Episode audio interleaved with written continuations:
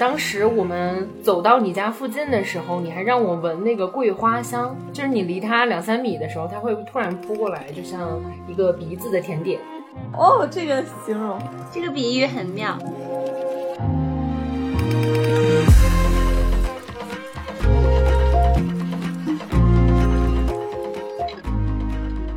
你在这个月抓住的每一片叶子，都意味着来年一个月的幸福。所以作者在书里写，从那以后，我每年秋季都要去抓十二片叶子，就会迎接来年十二个月的幸福。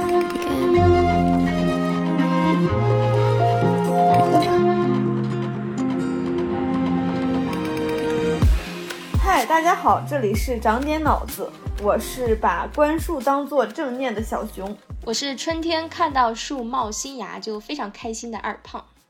我是观树之后学会摸鱼的王总，我是在大理边看书边受伤的二田。我们是一档四个女性同步阅读观影，在成长路上分享日常的播客，要求进步，长点脑子，只要开心，不长也行。你可以在小宇宙、喜马拉雅、Podcast 关注和订阅长点脑子，这样就不会错过我们的更新啦。如果你听到任何想要互动交流和发表不同观点的地方，请一定留下评论告诉我们，强烈推荐使用小宇宙的评论功能。另外，如果你喜欢我们的节目，也请帮我们转发、点赞，并且标记为喜欢的单集。本周我们共读的书目是《怎样观察一棵树》，副标题：探寻常见树木的非凡秘密。它的作者是南希·罗斯胡格，里面有很多精美的插图，是罗伯特·卢艾林摄影。就如它的标题所说，这是一本教你如何观树的书。它的前半部分讲了一些观树的策略，还有可以去观察树的几个方向，包括叶子啊、花啊，还有树皮、叶痕、包芽。后面他列举了十种比较常见的树木，作者的一些观察的记录和体验，讲解它有什么奇特的地方，大概是这样一部书。开场的问题，想问一下大家。你们第一次观树是什么感觉？一开始我是先看书，就总觉得观树这个事儿是要花一个具体的时间，然后这一段时间都做这件事的。看书的时候就想去网上搜一些图片，想知道那些植物名词对应的都是什么东西，发现真的很难搜到，包括 A P P 上也都是花，就很少有树的品种和种类的介绍，就发现啊，可能没有什么用。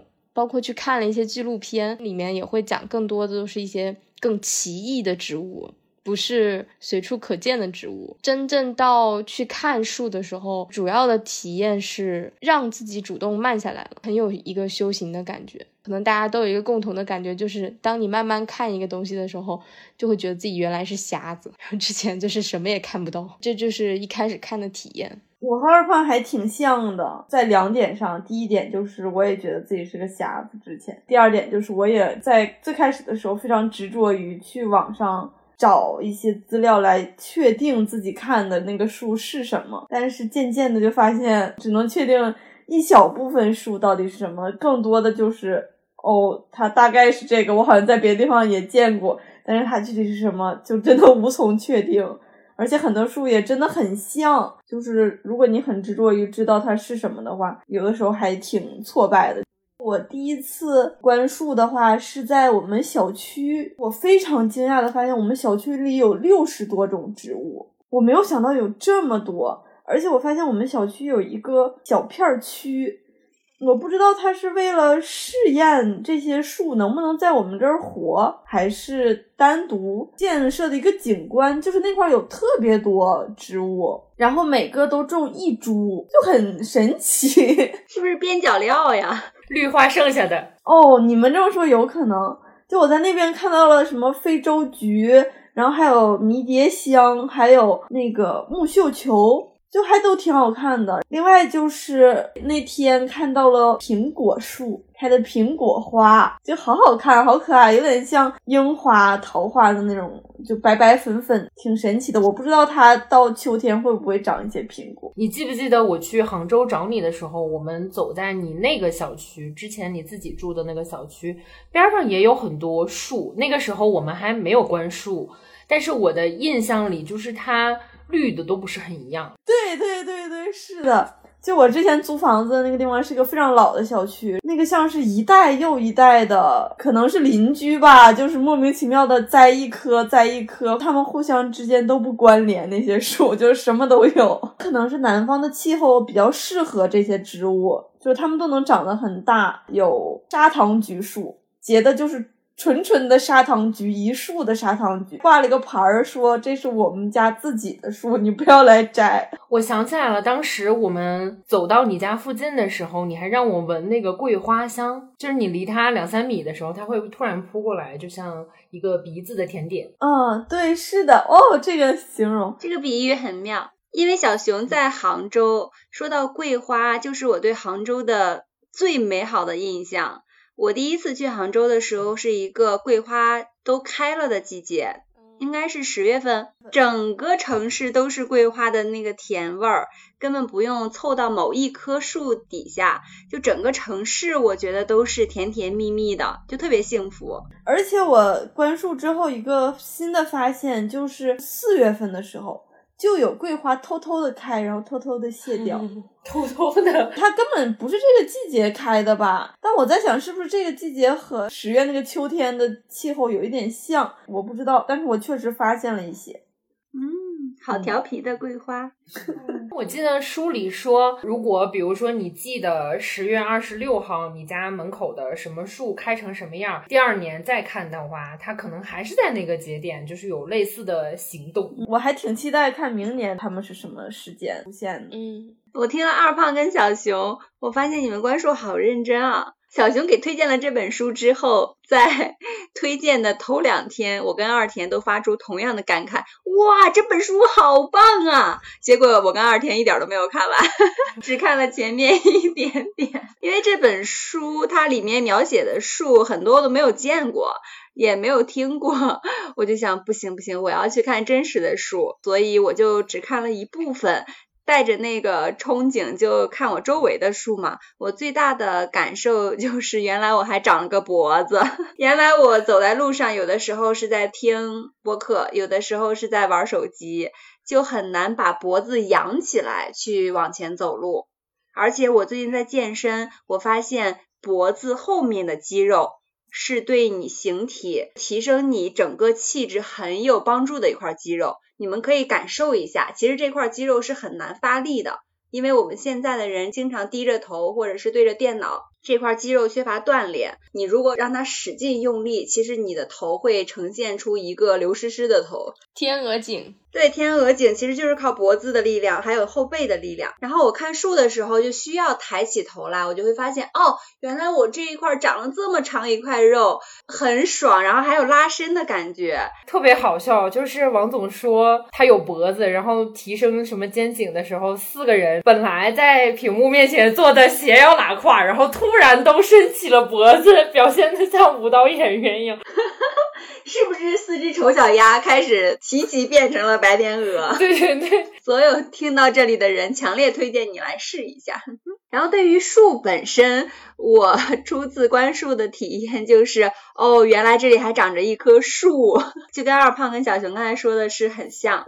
我会发现，在我上班经过的路上，其实有非常非常多的树。虽然在北京是一个很不适合走路的地方，但你会发现有一小小段路，它有可能两边都长了树，就很像我们在电视剧里看到的两边的树把中间就是捧起来，捧出一个绿荫。他们在天空握手。有一部电视剧叫《一帘幽梦》，我走在那条路上的时候，我就觉得哦，好像一帘幽梦啊。因为我在朝阳门，离三里屯很近，三里屯有很多这种小路，就会非常非常好看，非常适合骑车子。我有一天中午，那天真的心情好差。我就中午休息的时候去骑了共享单车，那天的风有一点点凉，然后我就走在那个树下面的时候，就感觉我的皮肤在舔冰淇淋一样，然后上面有一个绿绿的棚子，就整个人觉得好浪漫呀！我活在我的 幻想中，我那些工作中的狗屁事就不是事儿了，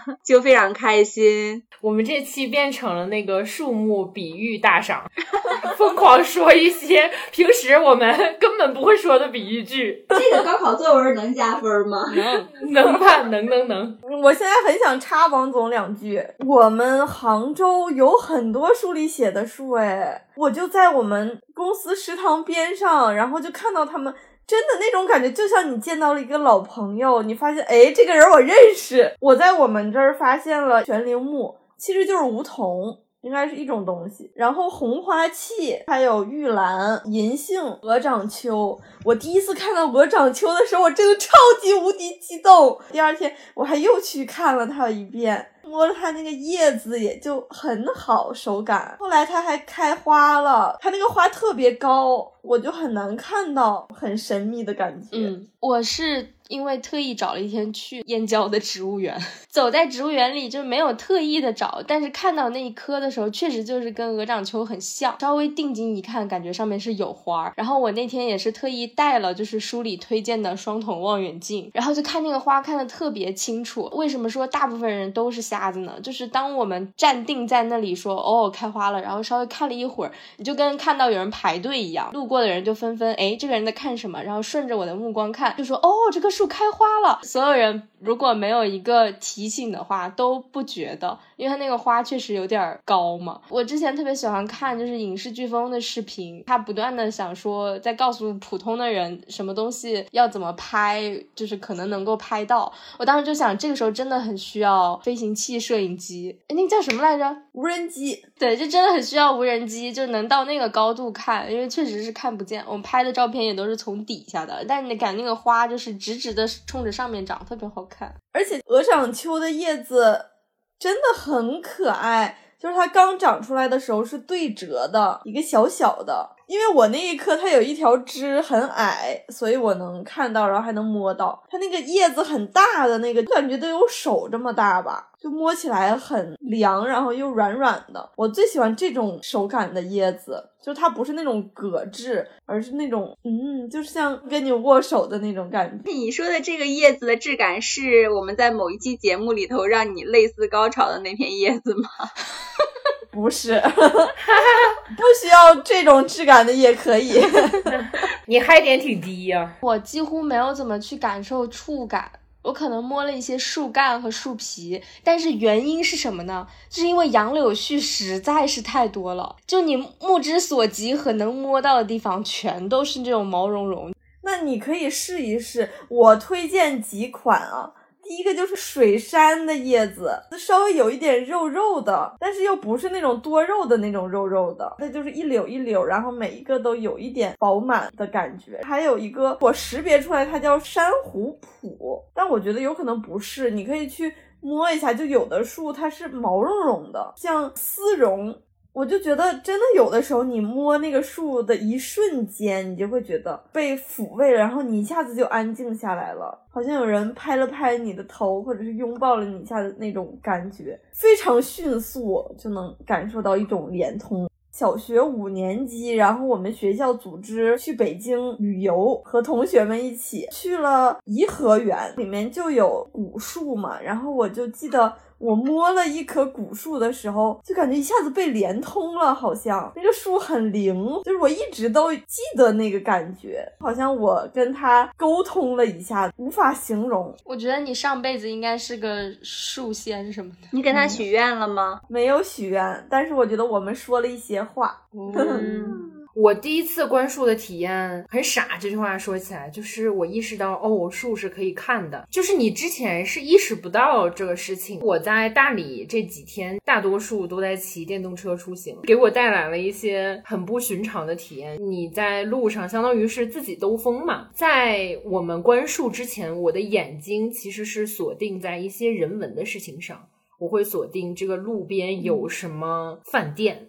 有什么博物馆，有什么人。当我开始以这个观树的念头去骑车的时候，我的眼睛里这些人文的东西消失了，就只有树。疯狂的想说，哎，这个树是跟之前的那个一样的吗？这个是不是个新鲜的物种？我发现我的眼睛好像就变了。我觉得看树还挺难的，就是我在群里面跟你们说。我说为什么这些树长得好像哪里不一样，但我也说不出来哪里不一样。当书里提出一些维度，比如说它的叶子是单叶还是复叶，它的枝怎么样，它的花怎么样，雄雄性部分怎么样，雌性部分怎么样，我才知道是有这些维度的。不然我就会觉得我并不知道怎么去看一棵树，而且我有的时候看完了，其实我也不觉得我像认识一个人脸一样认识了这个树。我在大理有一个地方就是挺有名的，叫素芳洲。光那里面的树可能都十几种不止吧，然后还有一些很大的，比如说榕树什么的，我是没有办法那么近距离观察的。就这些树，我觉得每个我在它面前站五分钟，我都看不明白。对，就会觉得自己很傻，人类很渺小。在观树之前，在我的眼里，树就是一个统称。嗯，我看到一个带着干和叶儿的东西。它就是树，但是它们对我来说没有任何种类的区分，可能会有一段时间它们是开花的树，其他时间就是哦这里有一片树，是是是是是，然后现在渐渐的发现哦它们其实都是不同的树。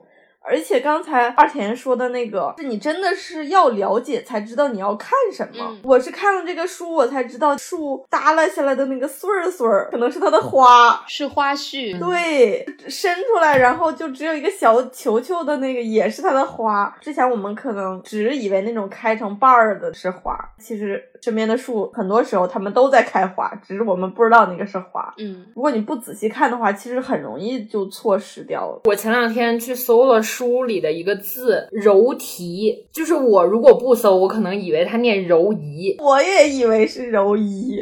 对，它其实念“柔题”。百科里面有三个解释，一个是说它是柔软而白的茅草嫩芽，第二个是泛指草木的嫩芽，第三个是喻指女子柔嫩的手。然后我就会觉得，我也增加了一些文学素养。百科里我给大家念一下：旧时比喻女子柔嫩洁白的手。出自《诗经·硕人》，手如柔荑，肤如凝脂。哦，你知道吗？就是这两个是联系在一起的，但是我们好像只知道肤如凝脂。一个文字工作者就想，我下次可以又可以在文章里装逼了，就会有类似的感觉。哦，那我觉得这个植物学家把花絮命名为柔荑花絮的人也很神哎。嗯，他是不是古时候保留下来的呀？想象了一下，如果是民国的那种植物学家，然后用一个《诗经》里面的点，然后来形容一个花絮，就觉得很合理 啊。是是是。像他们干的事儿。刚才小熊说的时候，我做一个影视工作者，我觉得他那个书里写的非常非常妙。他说，对于人类来讲，之前看树都是全景，但是其实这本书是教大家看特写。我就有一种醍醐灌顶的感觉，原来老子之前从来没拍过特写，就是拍树就是一整个那个嘛，拍大全景，连中景近景都没有。对对对，嗯，它的全景跟它的特写完全不是一个东西，就是那个质感完全不一样。就刚才说到这个柔体，我会发现这个树的名字都好难呀，我都不认识，比如什么气树、栗树。平时都没有接触过，书上有很多很多这样的字，我有一点点疑惑，就是为什么这些树的名字都很难呀？哦，这个不就是书里还说到了这些树，你要知道它们的名字是可能很难的，但是你可以给它自己命名，就是它对你来说是一个熟悉的树就可以了。就是我之前也一直以为是柔仪花絮，这个也并不影响我去看这些书。书里面有提到他给那个花命名为什么甜。甜圈树还是泡泡糖树，我忘了。就是他不知道那个树是什么，但是他以它的一些特征，然后就把它定义为这个名字。刚刚大家说有一些花絮是柔软的，然后垂下来的。然后但我看到的那个树呢，它就是它的叶子相对是横着平行的，然后那个花絮就很明显的直立了起来，然后就是感觉满树都在对你。竖中指，然后所以很好笑。我看到的国际友好手势树不是这样的，是它的那个整个的树叶非常大，就是像三叉戟一样，但是它的中指特别长。就是满树都是中指，非常的硕大。我觉得这个树我要给它命名为“很表树”。刚才王总说那个字很难念的时候，我有一个想法是，其实我们认识的字都是我们常用的字，其实自然界和所有的专有名词我们都是不认识的，比如说什么氢氦锂铍硼、碳氮氧氟氖和一些鸟名字、鹈鹕什么乱七八糟这些的，你其实都是不认识的，就感觉我们离一些专业和自然都很遥远，只生活在人类建构的一撮撮小世界里。那我就要推荐大家去支付宝玩一下那个小游戏，在蚂蚁森林里面有集齐各种物种的一个卡片。其实我也没有很认真的在玩，但是它就是会有各种的动物的物种介绍，然后看到那些图片的时候，偶尔会记得一些名字，还挺新奇的。也有植物。你们说到这个，你看这个书的最后一页会有一个推荐，就是同系列的书，叫《怎样观察一朵花》。怎样观察一粒种子？还有你们说的怎么样观察鸟？我觉得都是一个系列的。我在五一假期的时候去了延庆，它里面有一个野鸭湖，一个观鸟圣地。因为你走进那个公园的时候，它两边挂的都是那些应该就是普通的摄影者吧拍的鸟的照片，还有一些树的照片、花的照片，真的特别特别好看。你会发现哇，原来这个鸟长成那个样子，然后那么生动，然后那么好看，那么特别，嗯，就真的是有人痴迷于观察鸟。我就带着这些照片去走了一圈，我发现一只鸟毛的影子都看不见，因为鸟一般都长在那个湖的湖心岛里，长在啊，对，生活在。没事儿，挺挺形象的。如果你没有足够的耐心，你没有足够的体力，你没有足够的时间和足够的设备，你根本看不到鸟。这件事情是一件很伟大的工程。我推荐你们去获得一个小时或两个小时的快乐。就是我之前住三里屯的时候，我跟我对象两次就是去湖中间划小船儿，然后喂鸭子和大鹅，就是特别治愈。我经常会有吃不完的面包，然后到时候。然后带过去，然后就会有一群鸭子和鹅跑到你面前，而且你也不觉得这个工作很机械，就是有一种上帝视角，就你喂他们吃东西，然后他们都跑来。然后我对象还很喜欢说这傻鹅，他们真的每只跟每只长得也不一样，然后性格也不一样。然后你有的时候还很鸡贼的抛远一点，然后他们就游远一点，在那个湖里边大概能划一个小时，就是吹风和喂鸭子同时进行，非常非常爽。朝阳公园也有，就很舒服。嗯。嗯，二田说的这个喂大鹅，我有过喂鸽子嘛，你会发现这个鸽子的性格也都不一样。就有的鸽子会特别的谨慎，它会等你放下这个食物之后，然后再悄摸悄摸的走过来吃。然后有的就冲到你手里来吃，然后 吃完还要盯着你。仔细看的话，你会发现这些小动物都很生动，就是像有意识一样，就很可爱。我们四个画成鸽子，可能都是不同类型的鸽子。我可能就是冲人手里要抢食儿的鸽子。就是我观树的时候，也会顺带的发现一些小动物。我看到过好多只松鼠，就是在我看树的时候，发现它在那个树里面爬。还有夜鹭，我看到了它很多的行为，远距离的飞呀什么的。然后它还从水里面抓鱼吃。它抓上来之后，它就叼在嘴里，然后它就一仰脖，然后就咕就都进去了。我后来发现是两只夜鹭，它们中间还进行了一些。交涉，然后原来站在那儿的夜鹭就被另一只给撵走了。他们走路的时候也好蠢呐，就是有一些呆滞，他走一下那个脖子就要轻一下，再收回来的那种感觉。哎，这是一个什么喜剧动作？是不是？怎么感觉这个动作那么熟悉呢？翘夕阳。啊，对对对，那个翘夕阳。我在泉州看海的时候，还看到了那种下嘴特别大的那种鸟，就是是一个兜子，然后它就感觉是这个鱼放在它下面那个兜里存着。对对对，就跟松鼠一样嘛，会藏在腮帮子里。还有那个仓鼠，它吃不下，它就藏在那里。就感觉这些动物都有一些机敏灵巧和一些愚蠢巧妙的结合在一起的感觉，就是它们抓鱼的时候真的是。一下子特别快，你看都看不清，他就把鱼给抓起来了。然后他走路的时候又非常的呆滞。哎，我觉得又机敏又呆滞，简直就是可爱的公式。就是我那些都是在我们公司边儿上那个水啊、树啊什么的，我就在那儿看的。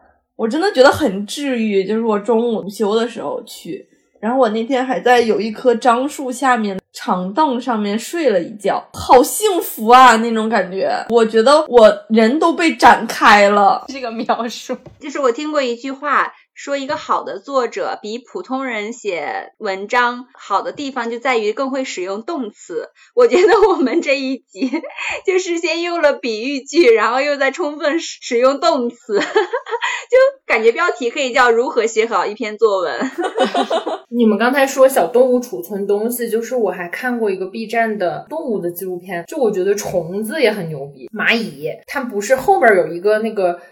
橄榄形的那么个小空间嘛，好像有一种蚂蚁是可以把自己作为一个储藏工具，不是像嘴这么简单，是它有点像一个气球或者是避孕套似的，它能比如说从一个一厘米的球膨胀到一个五十倍于它身体的球，其他的同伴就把它当做那个储存的工具，可能比如说这个团队里有十分之一的蚂蚁就自己。是这个罐子本身，到它们季节的时候，它们的同伴就吸它们身体里的那个东西。哦，我真的觉得大自然很牛逼。就是我们觉得动物傻，有可能是我们傻，有可能是 我们在用人类的，比如说四肢行走的一些方式，或者是认知世界的方式来看它们。真的觉得，如果把所有的关注点都局限在人身上，这个世界的百分之可能九十九你都没有涉足到。我之前采访了一个天文学家，他说一想到人类还有百分之九十五的事情不知道，我就放心了。百分之九十五还是百分之九十九？人类现在对于可能宇宙的探索，也就是一口口，可能绝大多数东西我们都不知道。呃，我那天去植物园看树之前，刚好在看《植物王国》那个纪录片。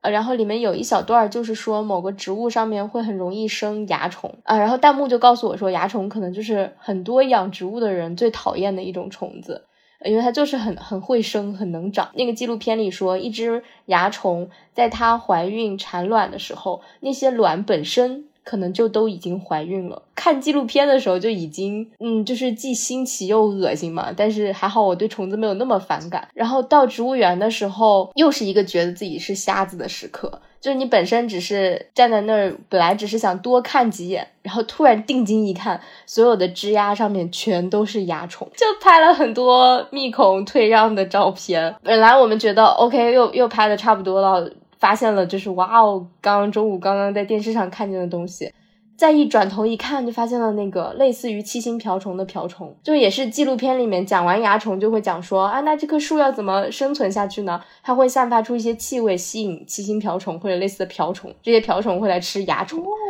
然后我们就在那棵树上马上拍完蚜虫，一转头就发现哦，有一个七星瓢虫。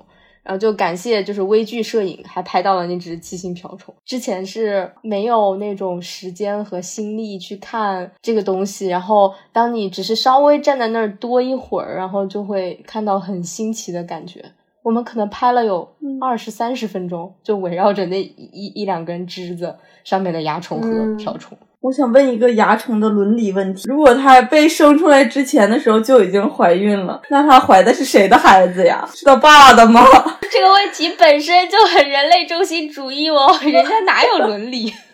不不不，你这个问题很父权主义哦。那我前两天在看一个。纪录片就是讲泸沽湖的走婚，他们不是母系社会吗？他们从来不会问你的孩子是姓什么，你的孩子是什么性别，你的孩子的爸爸是谁？这就是父权制的产物，会让大家先关注他的爸爸。狭隘了，狭隘了，聊树也没能离开这个呀，朋友们，我真是没想到啊！你们说这个，我想起来了。就是我之前也是看了植物和动物的纪录片，就是其实自然界中有很多我们不知道的密切的协作，就感觉不是人类这样，就是你算计我，我算计你，就会有那种比如说长得非常非常刁钻的花儿，可能它是一个长喇叭，就会有那种是蜂鸟还是昆虫的东西，就是它的嘴或者是舌头可以伸的特别特别长，然后放进去。然后就非常非常多类似的情景，你就觉得好像在自然界里没有什么东西是浪费的，就大家都能找到相互依存的方式。还有的花是会模拟成雌虫的样子，然后让那个雄虫过来跟它交配，还会散发和雌虫一样的，可能是信息素吗，还是什么？就是完全特别特别像，一顿交配，然后带走它的花粉。一顿交配，来到了量子。这个我有一个印象很深刻的，就是说那个叶子很怕一种昆虫的卵，但是那个昆虫就特别喜欢在那个叶子上产卵。然后那个卵是淡黄色、透明、一粒一粒的圆球啊，结果这个植物就进化到它在那个叶子上可以模拟的长出那个卵的样子，就让虫子远远的看起来仿佛这个叶子上已经被别的虫子产过卵了。而且那个排列非常整齐，就是伴着叶脉两边各三个。对这个，我觉得有点是奇迹了吧？就比如说，就我刚才我和二胖说的这两个树是没有眼睛的呀，它怎么知道那个雌虫长成什么样？它那个卵是长成什么样？是怎么排布的呢？眼睛也是人类中心主义吧？是感知吧？就是它是如何收集这个色彩、位置什么，就这种信息。然后模拟出来的呢，我真的很难想象哎。嗯，反正进化论的观点可能就是随机的，然后这些被挑选生存下来了。我之前跟我对象还讨论说，为什么人不可以既是男的又是女的，就是既有阴道，然后又有屌，就是 为什么不可以这样？会省很多事儿，因为树就有的是可以的嘛，对吧？嗯嗯嗯，你说的刚才这种情况，在医学上可能是一个。不好的消息 就是，现在我们真的是有这样的小孩的呀，他生下来就是有两副生殖器，他需要做一个选择啊。有一个影视作品叫《海吉拉》吧啊，然后男主是许光汉，应该就讲的是这个。但是有没有可能是人类的荒谬？因为人类大多数还都是单一生殖器，所以会觉得那个拥有双生殖器系统的人是。不好，你说的这个会让我想到你刚才说适合的就被留下来了。那刚才被淘汰的这些人类物种，就是因为它不适合人类这个群体就被淘汰了。它可能跟刚才长不出卵虫的那个植物一样，是一样被淘汰了。嗯嗯，刚才我们顺着自己第一次观树的体验展开了很多很多很多。然后现在我们回到书里吧，这本书里有哪一些点让你觉得印象很深刻，或者是觉得哇哦很神奇的地方？我我想从书里分享两个很好玩的游戏给大家。第一个游戏有一点迷信色彩，呃，我给大家读一下这个书里的原文。呃，他说：“你在这个月抓住的每一片叶子，都意味着。”来年一个月的幸福，所以作者在书里写，从那以后，我每年秋季都要去抓十二片叶子，就会迎接来年十二个月的幸福。我觉得这个仪式很妙，就会让我也想去尝试一下。还有一个小游戏，我觉得也很有意思，他在书里写。去观察树叶的颜色。秋天为公园披上了一层多彩的树叶，然后罗伯森小姐给我们展示了一件漂亮的装置，在地上挑选枫叶，然后在一张大纸上排列出一道几乎完整的色谱。除了蓝色，真遗憾！叹号。绿色渐变为柠檬黄，柠檬黄变成橙黄，依次类推，再从各种红色变成各种紫色、紫褐色。然后又是红色，再由柠檬黄变回绿色，哇！就是我从来没有想过，呃，树的颜色有这么这么多种，它几乎是一个完整的色谱，我就觉得 amazing，就是很想去在秋天的时候试一下。哦，你说到这个树的颜色，就是鸡爪气，就是一个气树，它的颜色就是会一直变的，而且它是在三月左右的时候变。而且它是先是红色，然后再慢慢转到绿色，然后中间会过渡黄色，就是在一棵树中，就是这几个颜色都会有，特别好看。就是我们印象中都以为是什么秋天来了，枫叶红了什么的，就是以为秋天才是树变色的季节，绿色变成红色，但其实我看到的就是红色变成绿色，然后还是在春天。哦。熊这么一说，我好像五一的时候看到这个树了，因为在一片绿树中有一个红树，我们还在想是枫树吗？好像只有枫叶是红的，但它又不是枫叶的样子，它那个叶子好像很小，一小簇一小簇的，就还挺特别的。我好像见到了这棵树。这个书里面有写，就是它的策略是比别人更早的开花，更早的结果。它在别人还在开花的大概四月份、五月份的时候，就已经结那种赤果，就是两个小片儿，然后它中间一个鼓肚的那个。它跟枫树应该是有亲戚关系的吧？好像。好像枫树是某一种气树，然后我是在一个园区里看到了一棵是小小的红色的气树，然后我也不知道是不是鸡爪气，然后。就在它旁边不远有一颗很大的，然后整个形状像一个球一样的鸡爪器，然后我就拍下来去求鉴定。我很想知道它具体是个什么气数，但是感觉看到的也没有特别明确。王总不是念的那段说，其实秋天收集叶子收集不到蓝色，但其实春末夏初，反正在大理这边已经很热了嘛。我昨天去喜洲的时候，就是大理这边很有古香古色的一个地方，在我朋友工作室门前发现了一棵巨大的桉树。我刚才用形色识别了一下，它就叫蓝桉。就是它，就是叶子在远处看会有那种灰蓝色，就它又不是松树的那种。我刚才识别的时候还说这棵树其实会抑制其他的树生长，所以其实它周围好像都是一些灌木，就是大自然也是有蓝色的，只不过是可能相对而言比较少。桉树，我刚才从百度搜。出来的就是叫亡国树、断子绝孙树，是不是因为它会就是生成油性的东西，然后其实会把土地都占领？对对对，哎，说到颜色，就是现在杭州是绣球花开的季节啊，绣球花真的好好看。我今天还看到就是一丛绣球花。然后它是有蓝的、紫的、粉的，就是开在一起，五颜六色的，很神奇。绣球花真的是一种很优秀的花，它本身很好看，而且它不仅是小瓣儿很好看，你整个形状就很对，很上镜。你去看那种家居博主，他一定会养绣球花，而且这个绣球花非常优秀的一点是它很好养活。如果从外地邮寄过来，它蔫了，你泡在水里，它又会。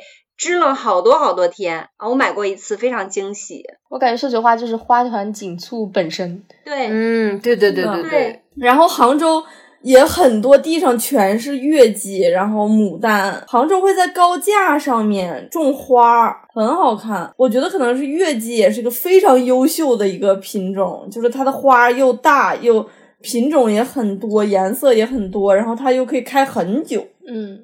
月季月季就每月都开花，他真是个劳模呀！他，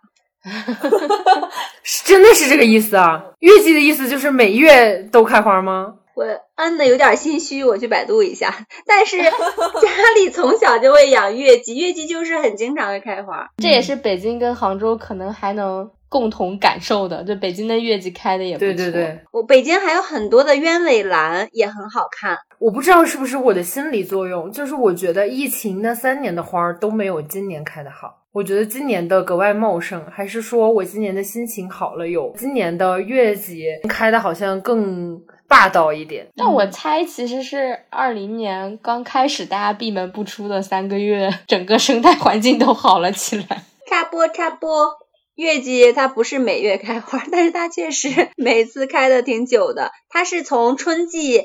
开到秋季，就是一年可以开三季。嗯，哇哦，已经很优秀了。而且杭州那个月季就大的跟什么似的，是月季树，然后开那种比我的手可能还大的月季花，我都以为是什么东西啊，这个是，结果识别一下发现还是月季。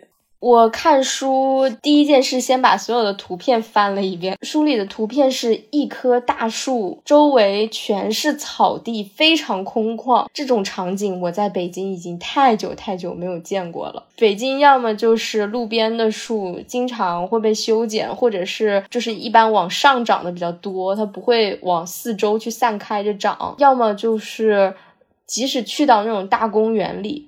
感觉树也是会被修剪或者是规划。我就觉得，哎呀，真是好久没有看到那种肆意生长的老大老大的那种树了，感觉很久没去过南方了。我昨天去的那个喜洲，其实是去有风的地方的那个拍摄地。他们现在有一个新的网红打卡点，就是一棵非常非常大的在电视剧里出镜的树，然后。当时刘亦菲在那个树下哭，成为了一个著名网红打卡点。就是接待我的那个朋友，他说好像在几年前那棵树根本没有人理，是个垃圾堆似的。我感觉南方好像是会更允许树长得更大，可能因为我是在杭州的老城区上班，那边的话就是那种老房子、老小区。里的树就是感觉好像和那个小区或者那个边上的居民楼融为一体了，它会让出来一些，就是因为它右面再长就是楼了，它就往左边侧一点，还会拉那种晾衣绳。树里还有一个就是说，你多去关注树的底下，因为其实包括树叶呀，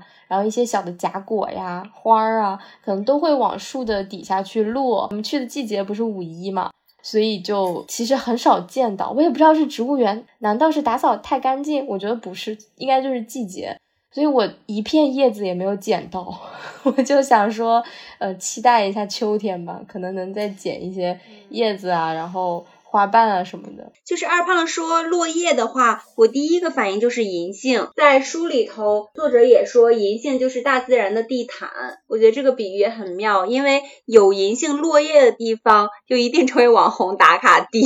它真的很美，就每年秋天的时候非常期待银杏落叶。但我每次都有一种其实镜头完全拍不出来的那种感觉，就我觉得，除非找到一个非常好的制高点，哪怕是那些很出图的。的那种网红图，我也觉得真的不如亲身去看一看好看，就是在里面走会更爽。以及我真的非常喜欢绿色的银杏，就其实跟黄色的相比也是不同的感觉。尤其你要看风吹过去的时候，我觉得银杏树的叶子跟其他很多树的叶子的摆动方式是就感觉不太一样。而且银杏它其实树干不是挺细的吗？我经常会看到它在可能还没有我高的那个地方中间长一些小叶子，其他的树并不是所有的树都会这样。我五一出去玩的时候看到过一片杨树林，那个杨树从根儿到顶都是叶子，就是像穿了一层衣服一样，螺旋长出了一圈儿，我觉得很奇妙。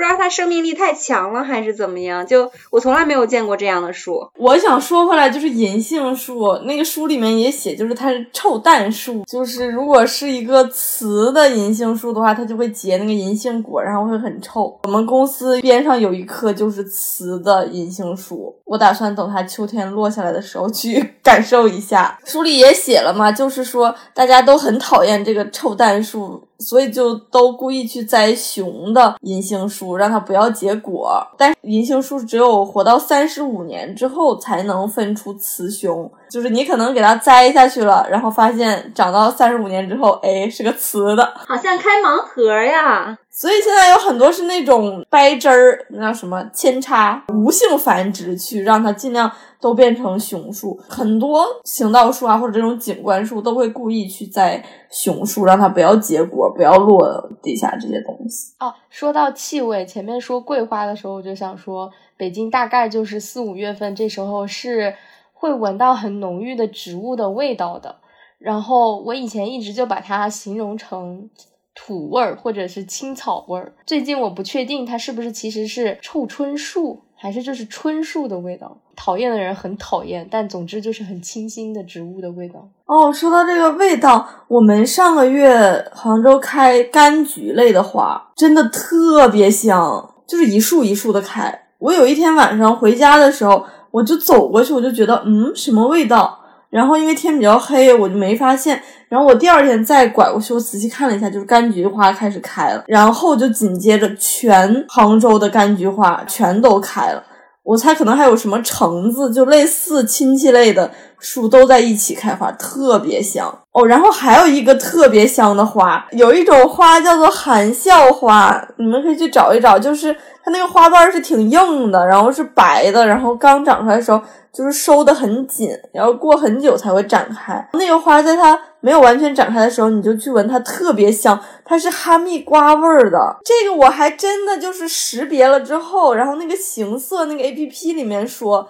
它是哈密瓜味儿的，我说啊，然后我去闻了一下，真的是哈密瓜味儿的，而且是那种哈密瓜雪糕香精 雪糕的那个非常标准的哈密瓜味儿，就不是那种真哈密瓜味儿，而是那种抽象的那种哈密瓜味儿。哦，很有可能他想吸引的那个昆虫什么的，就特别喜欢 哈密瓜。对，雪松啊，什么就那种松类，也真的很香。我有点忘了是它那个树枝还是树叶，你给它截断，就用手指甲或者什么的，就是对，让它出一些汁水，你就能闻到了。我之前买过那个雪松的香薰精油，然后我那天去植物园的时候，我就看到了雪松。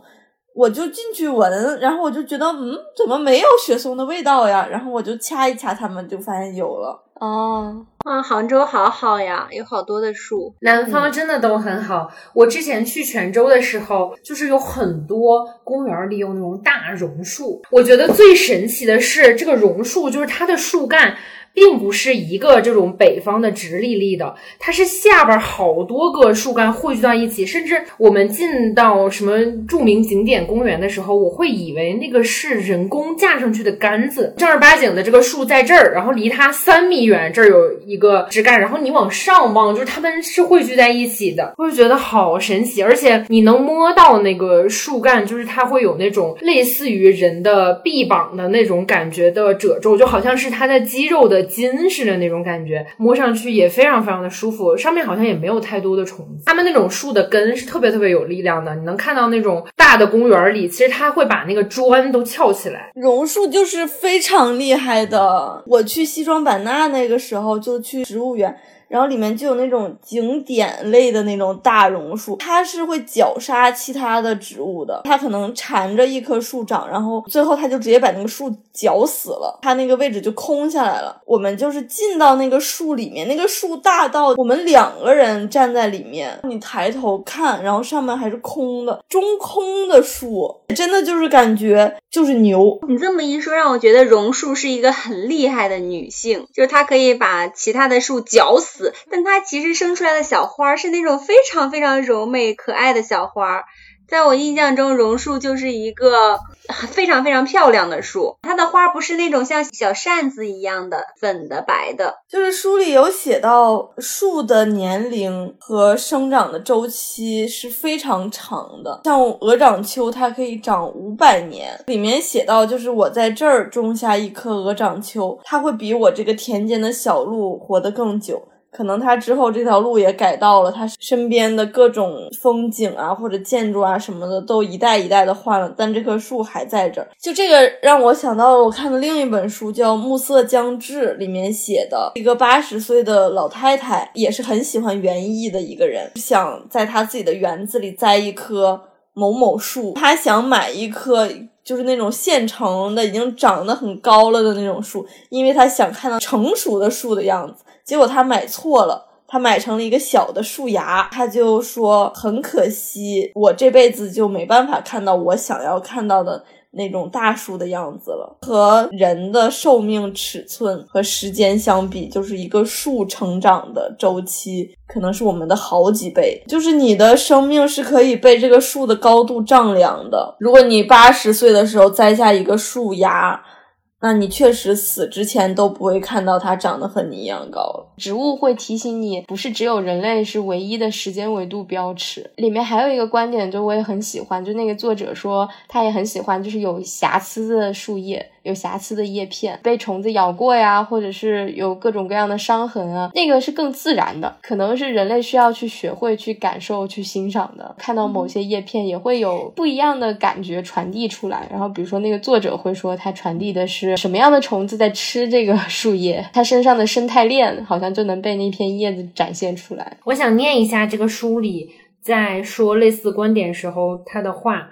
他说：“我所赞成的叶片审美观不同于美国的选美文化。”我当时看到这儿还笑了一下。他说：“而是更接近于承认残缺美和短暂美的日本禅寂文化。完美的花朵不能打动我，我喜欢有故事的植物。”就感觉都是一个事情，有故事才更有层次，而不是说你长得多精巧。对，我觉得可能我们眼里完美的树是不存在任何虫子的，但是现实中。不可能有这样的书。说到这儿，我突然想起，就是去年我跟我对象去爬香山的野路，我们在吃饭的那个地方附近找到一个完整退下来的产品，中间是空的，真的很美。现在在就在我家的那个桌子上，是透明的那种深琥珀色，而且是硬硬的质感，就是那个虫子质感，我就觉得好神奇啊。它伴随着我长大，就是说一句很不太适合放在这里的话，就是在我们那里很流行吃金蝉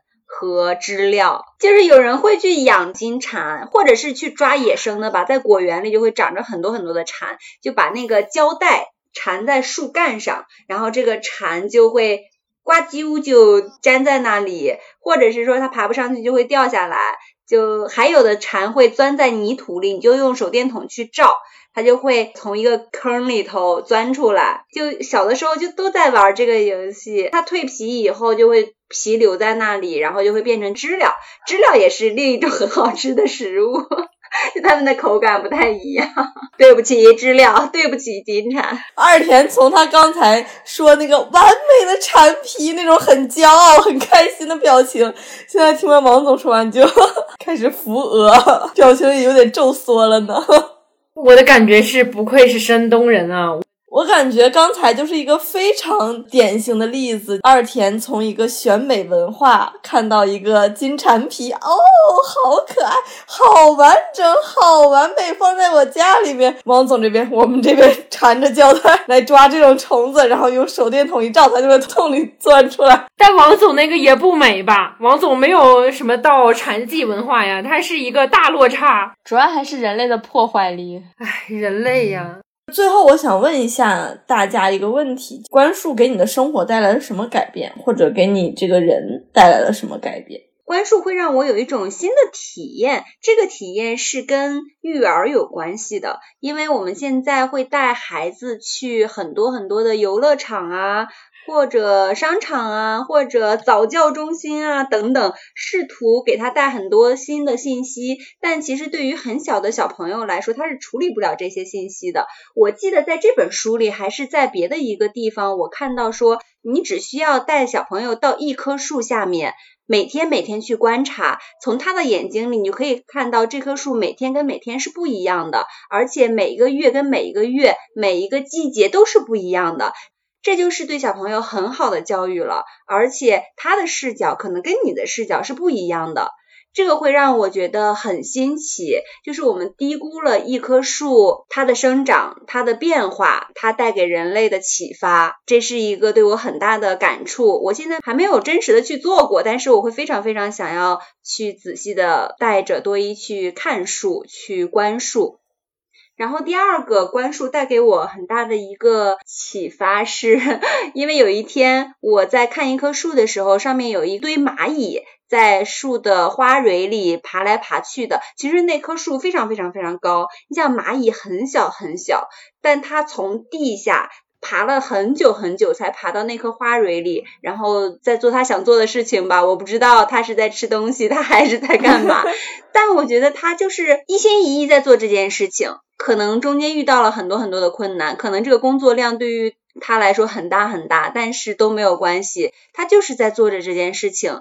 就让我感觉到一种莫名的、很坚定的、很稳定的力量，而且它爬上的是一棵树，树本身就代表着这种稳定的力量，因为树就是在那里慢慢生长。刚才小熊提到说，如果你在八十岁的时候种下一棵树苗，你可能看不到它长成与你一样高。我更加坚定了我这种感受，树没有办法帮助它成长，它就是按照它自己的节奏慢慢的在生长，但是最终它就会长成它自己，最终。它就是会长成一棵很大很大的树，嗯，我就会感觉到一些力量感。我觉得做什么事情都不用太着急吧，你就是慢慢去做，你就是按照你本身想要它发展的样子去发展去做就可以了。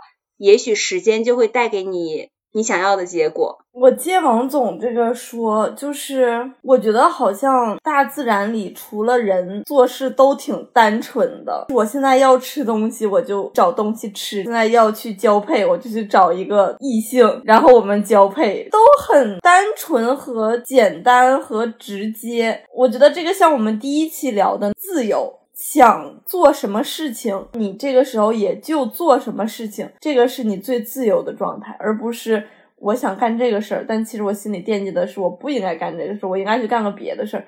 就是你活得很累，很拧巴，就是在自然界中是不存在的，只有人是这样一个非常奇怪的物种。王总前面说的第一个，就是他想带着多一去看书。我会觉得在看书这个事情上，我好像也是一个小孩子，就这些东西对我来说都是全新的。我之前啥都不知道，我虽然在这个世界上生活了快三十年，但是对这些树一无所知。我就像一个刚来到这个世界上的小孩，第一次看到这些树一样，就是它给了我很多惊奇。最开始那一阵儿，就是我密集观树的时候，就是我每天都会有很多新奇的发现。在其他方面，可能已经很难再寻找到这种日常的惊奇感了。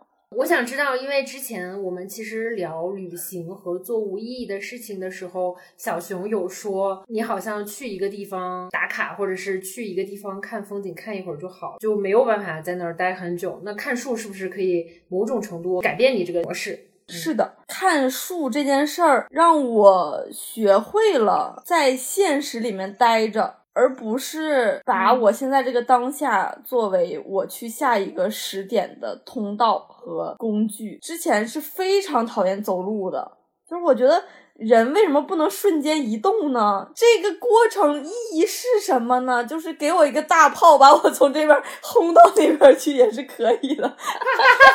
就是我真的不喜欢走路，我觉得这个走路的过程毫无乐趣可言。